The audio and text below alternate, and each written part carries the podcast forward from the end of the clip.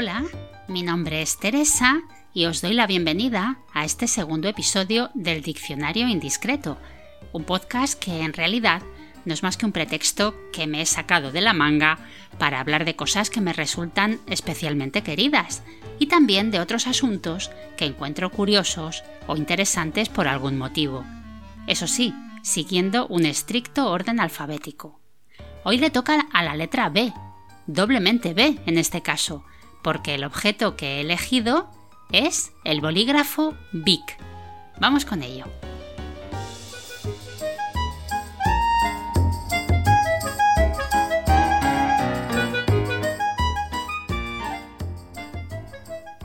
De entrada tengo que confesar una cosa. Me encanta escribir a mano y me gusta hacerlo con bolígrafo, aunque también me gusta la pluma estilográfica, pero la verdad es que el 80% del tiempo uso bolígrafo y el 100% de ese tiempo uso bolígrafos de la marca Bic. ¿Por qué? No tengo comisión, no me los regalan, pero me encanta esa marca. A pesar de que en el mercado hay montones de distintas marcas, de distintos modelos, y he probado algunos que no me disgustan, los Big Crystal siempre han sido mis bolígrafos favoritos. Y no soy la única con esta debilidad. No en balde se venden 6 millones de bolígrafos Big al día, lo que son unos 4.000 por minuto. Según la empresa, en toda su historia, Bic ha vendido unos 140.000 millones de bolígrafos. Una barbaridad. ¿Y qué es lo que tiene este bolígrafo en concreto para que me guste tanto desde siempre, a pesar de haber probado otros durante años? ¿Por qué siempre termino volviendo al Bic Cristal Azul? Pues os lo voy a contar. Hay algo en el aspecto de este boli que lo hace especialmente atractivo para mí. Me encanta su estética, lo bonito que es. Ese diseño un tanto retro y muy EGB, en parte porque lo asocio a mi infancia, ya lejana y bastante vintage, pero sobre todo porque su aspecto es prácticamente el mismo con el que salió al mercado en 1950. Hay muchos detalles del diseño del Big Crystal que me encantan. Por un lado, el hecho de que sea transparente, poder ver la tinta que te queda todo el tiempo. También me gusta que sea hexagonal, como un lápiz, por lo cual no se cae rodando de la mesa fácilmente, y se adapta muy bien a los dedos. Es muy cómodo. De hecho, es el bolígrafo con el que menos me canso si tengo que escribir mucho rato seguido. Tampoco he encontrado un equivalente en lo suave del trazo de la punta normal. Ojo, de la punta normal. Sobre la punta fina no voy a opinar, porque a pesar de haberlo intentado, nunca me ha gustado la sensación al escribir con el Bic naranja. Así que todo lo que voy a decir hoy se limita al Big Cristal que escribe normal, como decía el anuncio. Me gusta muchísimo el color de la tinta azul de Bic y el hecho que he observado es que a medida de que el boli se va gastando, va cambiando el tono del azul, se hace más oscuro cuanto menos tinta queda en el boli. Y también la bola va más ligera cuanto más cerca está de acabarse. Por cierto, el Bic es un bolígrafo que dura bastante. Se dice que hace 3 kilómetros de escritura desde que lo estrenas hasta que se gasta. Y cuando se acaba, cuando se gasta, se acaba de verdad. No es que empiece a fallar cuando va quedando poca tinta, no, no. La mina se queda vacía totalmente, hasta la última gota. Personalmente, como ya he dicho, mi preferido es el de color azul. He intentado usar el color negro muchas veces, pero nada, no consigo sentirme cómoda escribiendo si no es con el azul.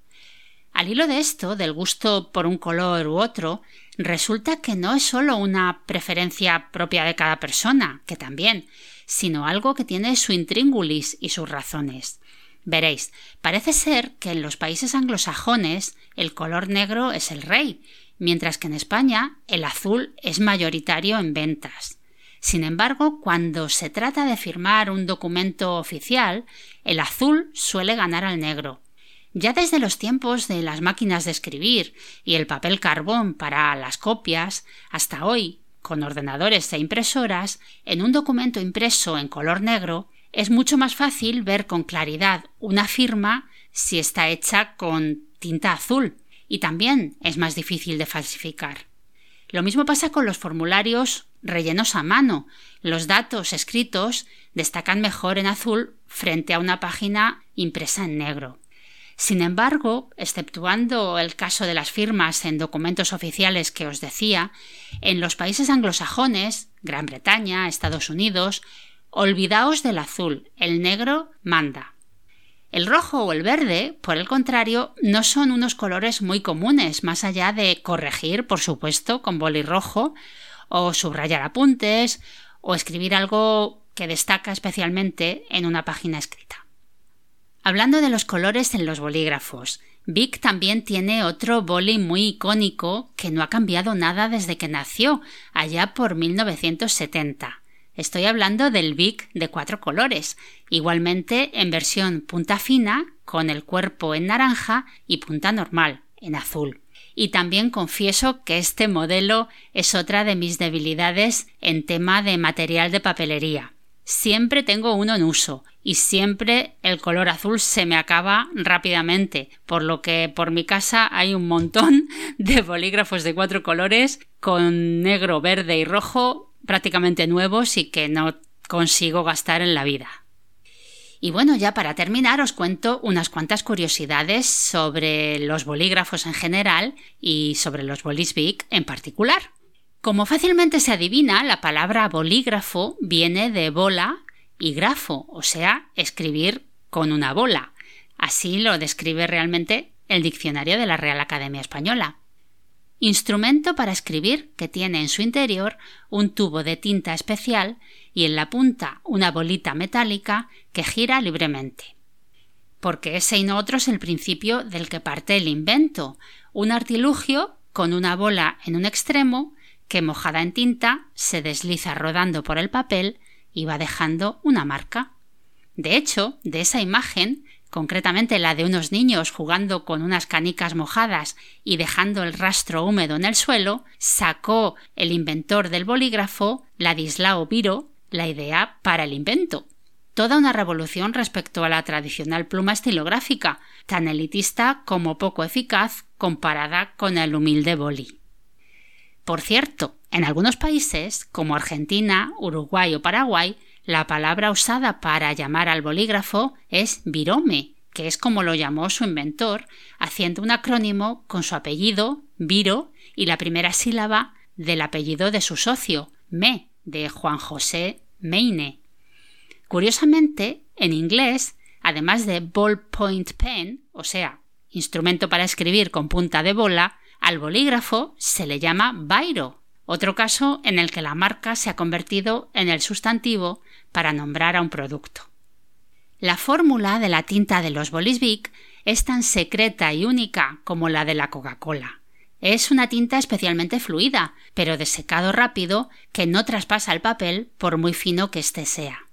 Por cierto, hablando de tinta, la función del agujerito que tiene el cuerpo del boli es para que la presión dentro del tubo donde se aloja la carga de la tinta sea la misma que fuera, y así la tinta fluya hacia abajo y no tenga problemas por los cambios de presión, como puede pasar dentro de un avión. También el hecho de que la mina no esté llena de tinta hasta bien arriba es para dejar espacio a que la tinta pueda expandirse con el calor. Y hablando de agujeros, el agujero del capuchón es la única novedad en el diseño del Bolivic cristal. Se hizo en 1991 y fue una medida de seguridad para evitar la asfixia en caso de que alguien se lo tragara. Sí, es fácil tragarse un capuchón de Bolivic. ¿Cuántas veces no te has quedado pensando en un examen que escribir mientras lo chupabas y lo mordisqueabas? Yo, un montón. Otra característica que ha hecho del Bolivic un producto imbatible es su insuperable relación calidad-precio. Siendo un instrumento de escritura tan perfecto, su precio ha sido y es increíblemente bajo. Ahora mismo, en noviembre de 2022, en Amazon puedes encontrar una unidad de Bolivic a 22 céntimos de euro. Imposible dar más por menos. Y sí, ahora mismo el hecho de que sea de plástico, de usar y tirar, no es muy ecológico, pero se trata de un bolígrafo de muy buena calidad al alcance de cualquiera. Por muy mal de dinero que andes, puedes permitirte tener en el bolsillo un perfecto instrumento de escritura que no te va a fallar en sus tres kilómetros de vida útil. Hay multitud de historias y detalles curiosos sobre esta maravilla del diseño y la funcionalidad, pero por hoy lo vamos a dejar aquí. Como podéis ver, no soy una persona de gustos caros. Con un sencillo y humilde Bolivic, cristal y azul, por favor, ya soy feliz. Pues nada más, muchísimas gracias por la escucha. Si os ha gustado, podréis encontrar una nueva entrada de este particular diccionario dentro de un par de semanas en vuestros podcatchers habituales. Para cualquier cosa, estoy en Twitter en arroba indiscretopod. Sed buenos, cuidaos mucho y os espero en el próximo episodio. No me faltéis. ¡Chao!